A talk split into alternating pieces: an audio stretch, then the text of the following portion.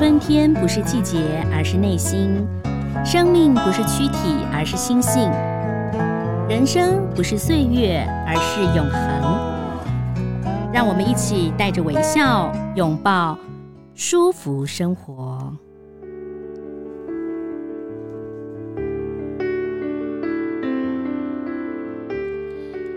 各位朋友，大家好，我是赵婷，欢迎收听《舒服生活》。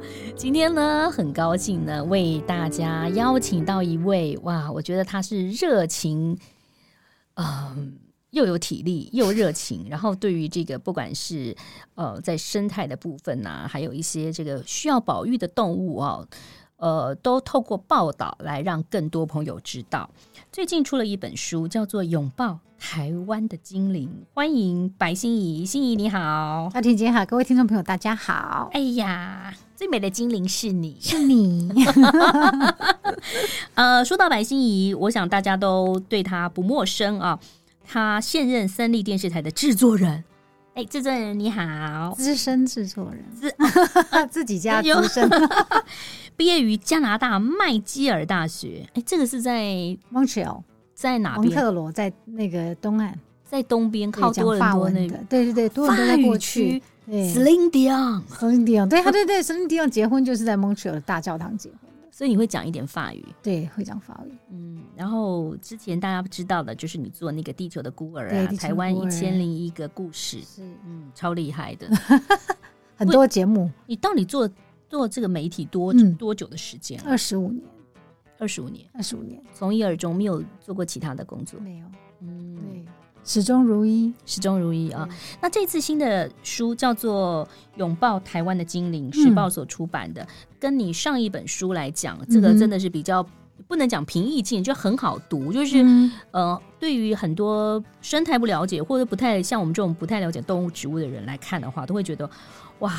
好好棒哦，而且好感动哦，嗯、然后就觉得跟这些可爱的动物有连接。对，因为这些台湾的精灵就是生活在我们周边的一些你看不到，但是它真实存在的动物。所以我这一次也特别用比较嗯接地气的方式来写，让大家都很很容易去阅读，很很快的可以进入这些精灵动物的世界里头，因为它就在你的身边。嗯你的好朋友，嗯、你的好邻居，也可能是疫情的关系，嗯、所以这一本书大部分都就是台湾的精灵，对，就是在讲台湾的特有物种、濒危物种。因为你们是你上一次那本书其实写了很多国外的，嗯，然后写的一些拍摄的过程，还有一些国外保育的方式，嗯，嗯，就是不太一样，对，不太一样。哎，但是你这个台湾精灵啊，大概很多人不会全部都认识，嗯，因为它真的是你没有认真去找的话，你是。不会注意到它的存在的，嗯，因为它数量真的很少，嗯、再加上说它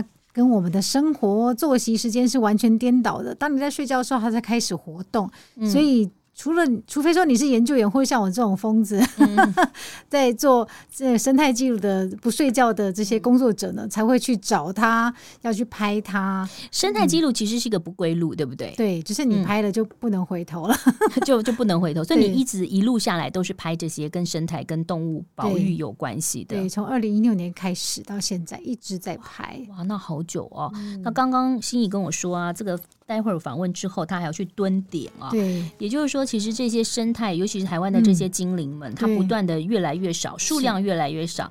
讲到了一开始，你这里头有好多可爱的动物。先讲到这个豚鲸豚，好不好？鲸豚，嗯，鲸豚类，很多人都会说，我要坐船去看看有没有看到。嗯、有看到的话呢，嗯、就是那年运气很好。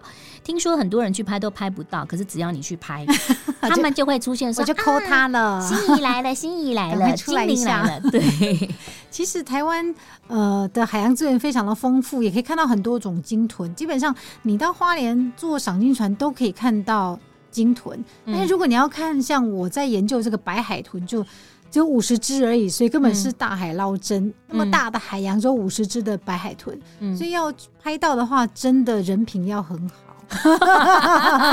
每个运气要很好，嗯，然后要跟着研究员才有机会去拍到这个这个海洋精灵，因为白海豚数量真的很稀少，越来越少，嗯，全世界都很少嘛，全世界都很少。可是你有时候你们去拍摄，或者说救援的海豚，或者说它不幸已经离开的话，呃，进去看到很多它不是被渔网弄到，就是它肚子里头全部都塑胶垃圾。最近不是前一阵说要安乐吗？有一只、嗯、呃，是那是白海豚吗？呃，超齿海豚。呃，它是因为肚子里头有很多的，对，它的肚子里面有呃有发现有鱼线。就蛮多的这个很长的鱼线，对，很长的鱼线，然后它的身体状况也不太好。其实现在很多像超齿海豚是非常很容易紧张的一个物种，嗯，它本身它搁浅上岸之后呢，它的救活率其实真的是不高，嗯，然后它身体状况不是很好，然后肚子有很多的鱼线，它甚至连嘴巴都很难合起来，在发现救援的时候就，就觉得它状态不好，所以很多时候呢，与其这样，真的真的就。最好的方式，最最大的让他可以好好的离开，对，或许是对他最好。我们台湾救援海豚的方式跟国际一样吗？嗯，一样，而且其实台湾救援海豚是非常经验很好、很丰富。其实国外的救援团体甚至还会来台湾取经，因为我常常看到一些影片，嗯，或者我有些朋友会拍说他在救援海豚，就是在海豚的身上要放一些毛巾，有湿的，对，对，保定它，要把它给。保护固定的意思，就是它上岸之后呢，要要维持它的湿度，它才不会说它都没有水嘛。因为它本来在水里头，一上来你要给它保湿，然后要让它固定，让它不要紧张。因为你可以想象，你要是突然被带到一个很奇怪的地方，然后跟你生活完全不一样的，你也会很紧张。那就是我们这样子救援，因为我看到都是一些比较悲伤的故事。你书上有写到，那海豚他们其实是群。群居嘛，群居，群居，然后他们又智慧这么高，嗯哼，他们是高智商，对。然后我们有到底有没有救援到几只啊？因为感觉好像很少哈、哦。其实鲸豚每年大概在台湾哦，平均二点五天就有一头鲸豚会搁浅上岸，这是非常可怕的。二点五天，然后二点五天上岸的鲸豚呢，能够成功出去的不到一成，就是你把它救上来，它又要。让它很成功的复健，健健康康的再野放出去，真的不到一成，所以这个救援率真的是很低。但是保育人员还是很努力啦，希望说就算是一成，他们也是拼命的，希望能够让这头海豚可以再回到大海里。二点五天很很很短，很密集，很密集啊！对啊，他说一年就有就这样除下来，一年就一百，起码有一百多只，对，真的很真的比你想象的还要多。对，其实台湾蛮幸运的，但全世界三分之一的鲸豚的物种都会经过台湾，嗯，会出现在台湾的海域，所以我们其实是一个全世界海洋生物研究非常。非常重要的一个地方，嗯，嗯，对海洋学者而言呢，台湾是一个真的是太像天堂一样，这鲸豚研究的天堂。是是，所以其实他们很多的原因搁浅啦，可能自己的身体状况不好，有可能海洋污染、海洋污染吃了什么东西，或者是跟着那个水海流会这样子吗？鲸豚这么大，应该比较不会吧？会，其实像超齿海豚。之前我有拍摄过，在巴黎的海滩搁浅了三只，它那边的地形就是刚好有个弯，然后如如果说你身体本身就不太好的话，很容易会顺着这个海流，然后就会卡到这个沙滩上面来。所以其实真的就是鲸豚本身它的身体状况怎么样？对，它如果很虚弱的话，它就很容易被冲上来；或是它很虚弱的话，它就它就会很容易搁浅。回到这个海豚、鲸豚的话，就是说你常看到一些这个悲伤的故事，嗯。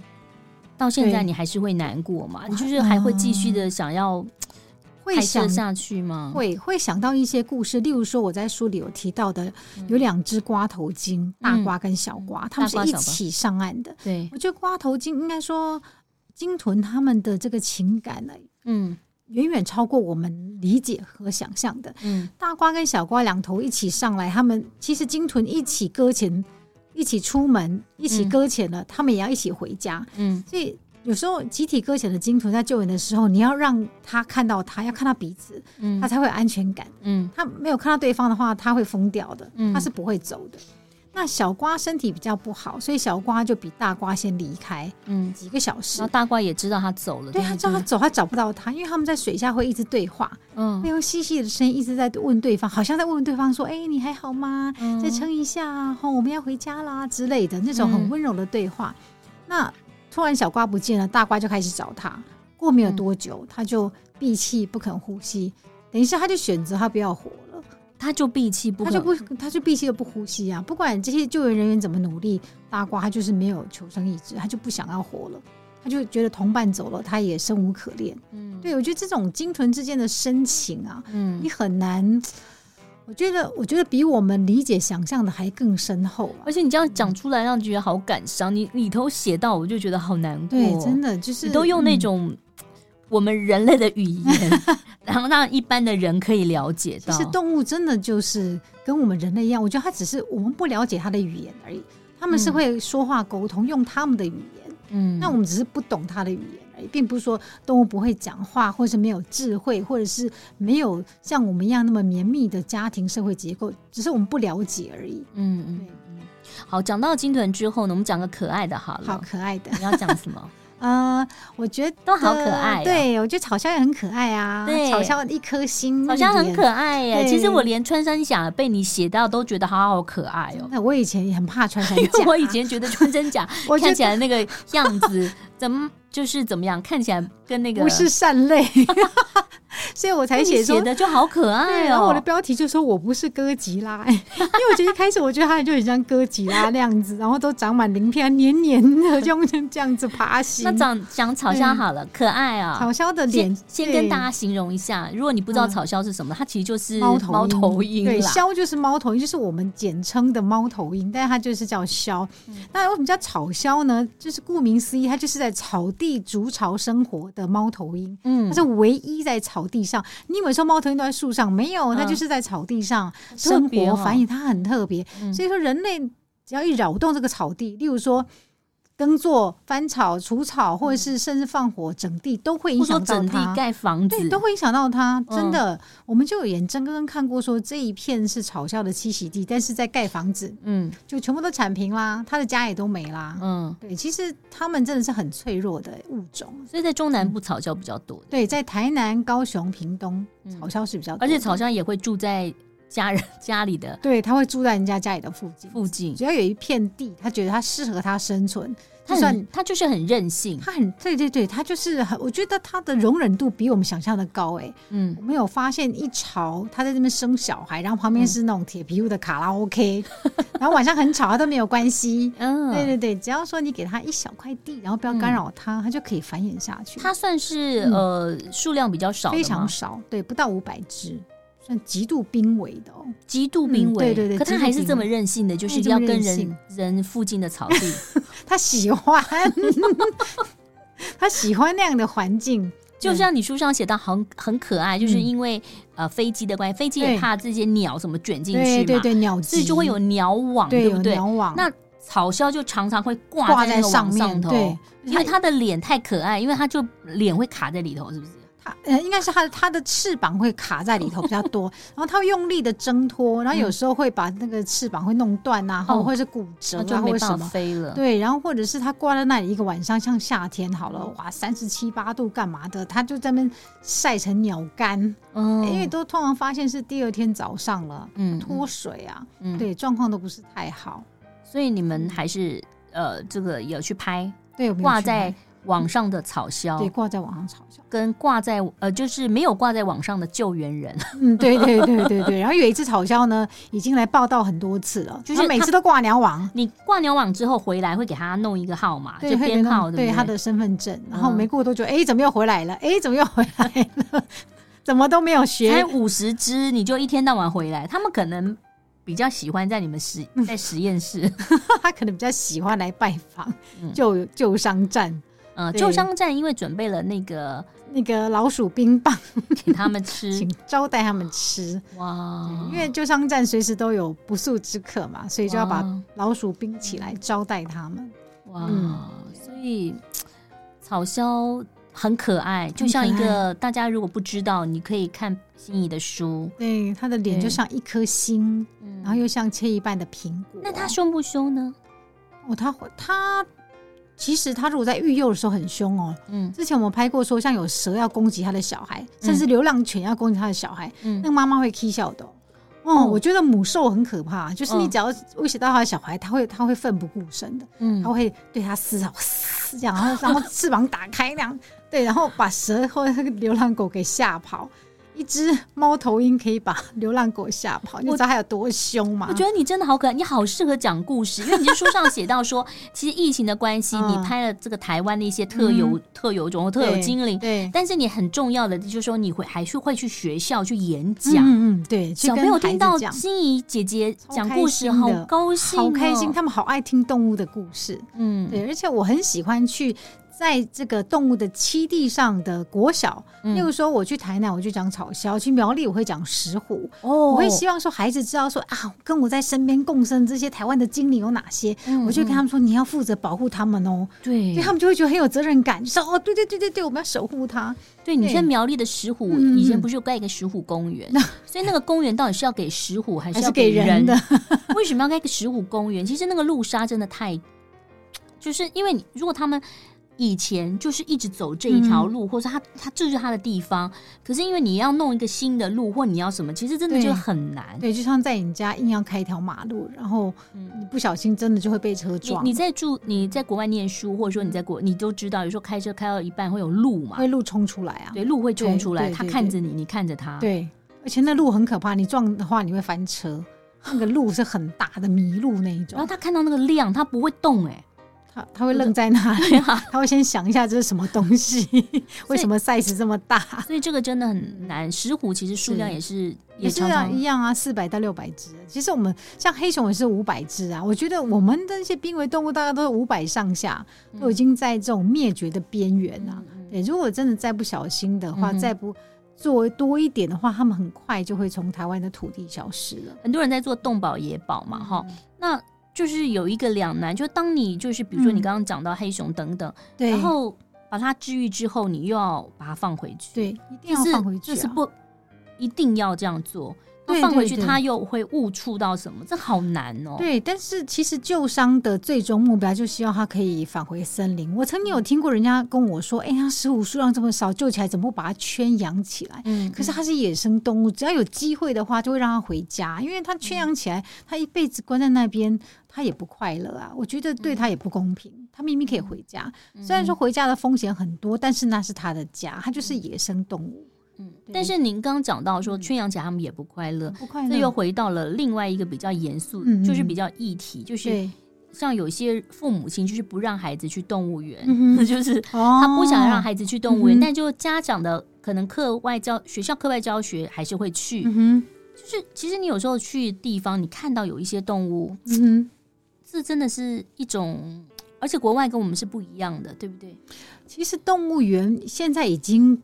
不仅仅是以前那种就娱乐功能，还有很多是教育功能。嗯、像我最近在拍石虎呢，嗯，它的域外富裕最主要就是由动物园，他们就收容一些受伤的石虎，可能没办法再野放出去，嗯嗯，然后就帮这些石虎配对，就会繁殖一些小石虎。哦、那小石虎繁殖出来之后呢，再送去做野外训练，然后把它们野放出去，嗯、扩充这个野外的族群。就是像动物园也有这种保种啊，做域外富裕的功能。嗯嗯那有很多动物真的不能再回去了，他们就让它展示在那边给给这些游客啊、参观者看。对，如果嗯，我觉得不能回去的展示，对展示，然后也告诉他们说为什么他们会在这边的原因是什么。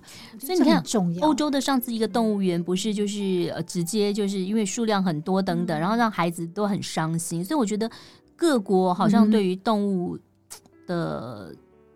处理方式不太一样哈，对，都是以人类的为思考，对，我们永远都是以人的角度去看动物的事情啊，嗯，对，所以能我们能做的就是说，尽量尽量去。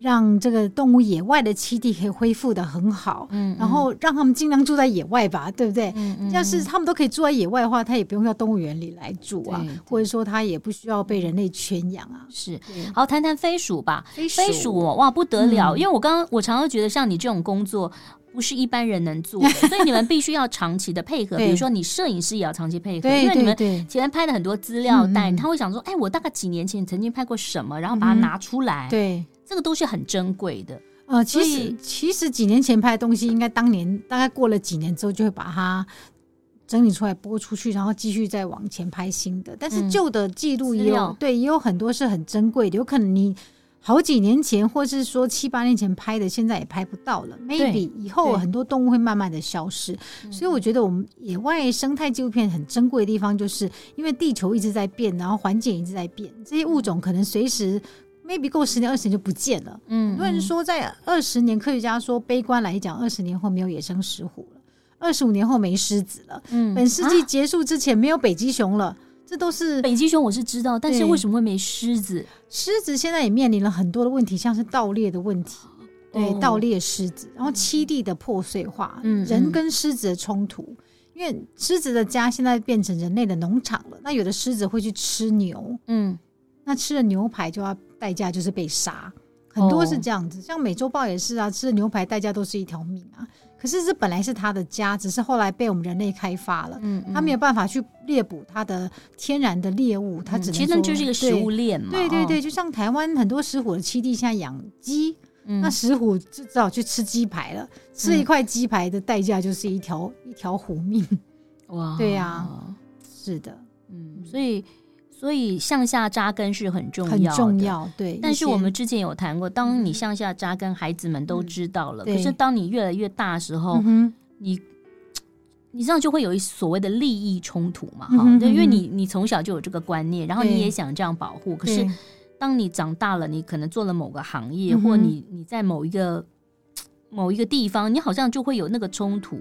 所以经济跟怎么样保育动物，其实都是在拉扯的，都是两难。嗯、对，但是我觉得，呃，向下扎根的好处就是，他从小知道了这样子的观念，在长大的时候，在面对这些经济还有生态上拉锯的时候，我相信他会有不一样的想法，跟你完全都不了解。因为我觉得很多的改变，很多的。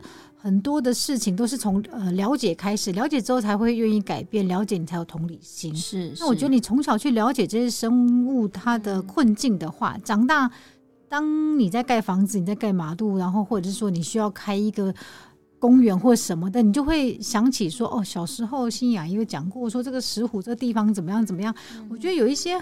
有一些潜移默化的作用，或是一些善的种子，我都相信会在孩子的心里发芽的。嗯，善的种子慢慢扎根，它就会成长哈。是，不过欣怡姐姐，阿姨没有关系，从年轻就这样拍摄，就很多人会问嘛，就是像舞蹈家，当然他就后头已经不是只是技术而已，他是表现出来一种文化跟那个。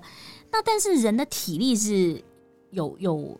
有限度的嘛？对你看起来体力真的还不错，因为我都有在运动。你一度应该会拍到，至少拍到七十岁，好吗？七十岁，我本来讲对，一路会拍到七十岁哈，七十岁至少吧。嗯，你看像那个那个大卫爱登堡爵士，他已经那个 BBC 已经九十六岁了，他还在拍，但是他现在比较少出外景了啦。哦，他等于是一个。一个象征，一个精神指标。那你要怎么样说服，就是电视台或者是一些赞助的厂商支持你呢？对，对不对？因为现在你知道，现在就是快节奏嘛，好，然后短影音嘛，嗯，然后又有很多的平台，除了电视之外，很多地方你可以看到很多的影片。对，我觉得你要呃。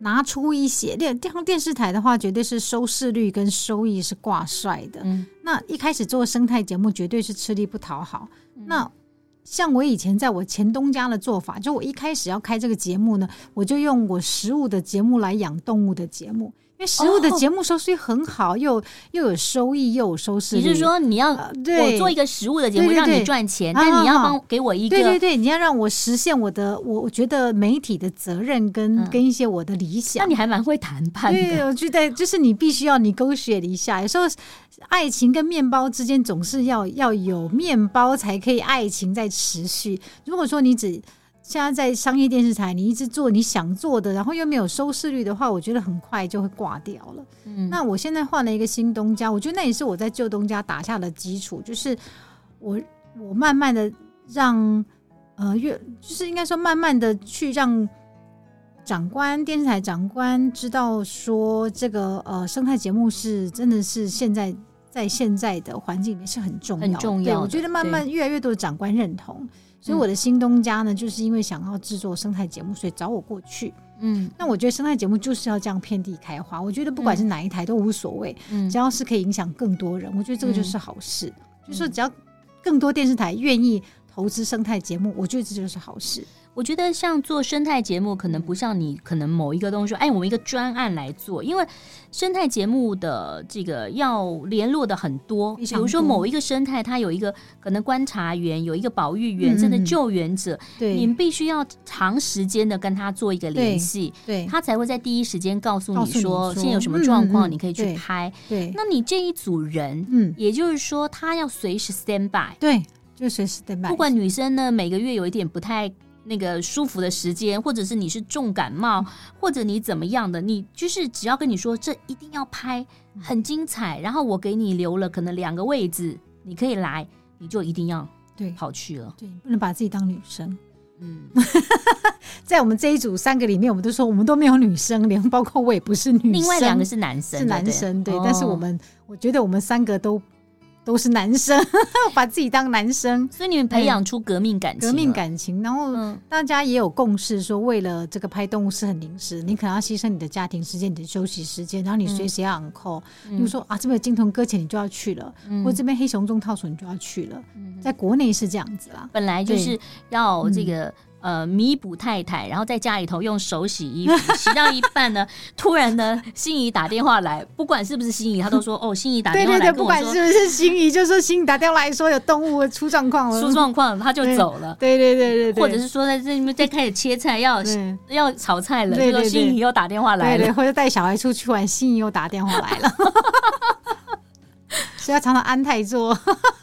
所以、啊、安摄影的态度，做做这种大众传播跟新闻类、采访、嗯、类，其实是比较辛苦的。对，然后另一半一定要支持，才有办法长久做下去。所以通常另外一半是不是都是同行会比较好？呃，其实应该这样讲，因为你的，我觉得其实媒体的生活圈也蛮小的啊。嗯你可能相处最久时间的，就是你的你的搭档，或是你的同事，所以大家通常我们都说，我们都是是那个近亲繁殖，同一个圈子里面的，嗯嗯对，都在同一个圈子里面的交往啊、结婚啊，因为他可能会比较了解你的工作状态，他他也知道说他自己也是这样子，真的没办法，所以有小孩有时候就会比较辛苦一点点。对对对，那不管是在传播业，或者是说社工，嗯、其实也谈到，就是很多的社工他有一些理想就进去，可是。大家对于社工的要求就是说啊，你做社会服务的，你薪水不能要求。可是人可能到三十几岁，你就有孩子，你就有对家庭的负担了。我完全同意。就像现在很多在做生态给付的意思，就是说你要求农民哦用友善食火的方式来耕作，嗯，但是你要给他补助啊，对哦，他要有他要有他的收益上面要要能够保住，他才有办法做保育。如果你肚子都保不住了，你很多人想说，那我干嘛去在意动物？嗯，所以我觉得说要让这个保育计划要长长久久的最。我觉得很好的一个方法就是，你要让愿意投入保育的人，他也可以温饱，对他可以温饱，他温饱，他家庭照顾得到，他才会愿意继续投入下去。就像热带雨林，你说不能砍，不能砍，不能砍，嗯、那你要相对给这个国家有一些些的。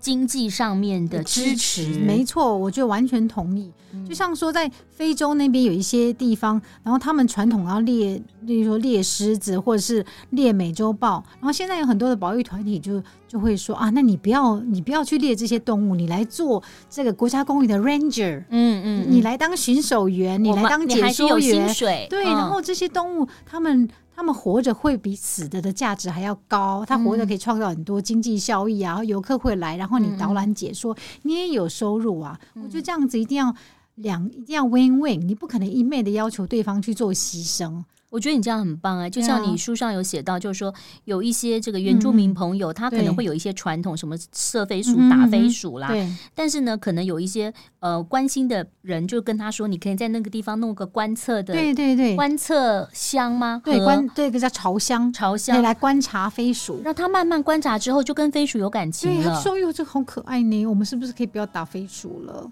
对，我觉得都有一些不一样的方法啦。嗯，所以。希望大家要了解，就像你讲的，嗯、因为我们只是看，但我们没有亲自去。对，如果了解或者说，呃，不管你是大学或什么，你去校外教学，会、嗯、去关心他们的话，其实你就会有情感上面的连接。对对对，所有的改变都是从了解开始。嗯，今天非常谢谢心怡啊，拥抱台湾的精灵，是你是我 是你啦。那希望大家也可以呃，这个准时收看他的节目。对啊，对，未来这些节目呢，都也会放在 YouTube 频道上面。YouTube 真是。无远弗届啊，国外都看得到，是，那你就可以了解哈，嗯、这个所有的这个我们台湾的精灵，甚至在你之前拍摄的，对，我在动物孤儿院看见爱，在讲世界七大洲的这些濒危动物，对，那些真的好可爱，而很感伤的故事，啊，大象啊，但是你可以看到世界各地真的有好多的人都在做保育的工作，在努力哈，希望你也可以加入，是，谢谢，拥抱台湾的精灵，拜心怡，谢谢，拜拜，拜拜。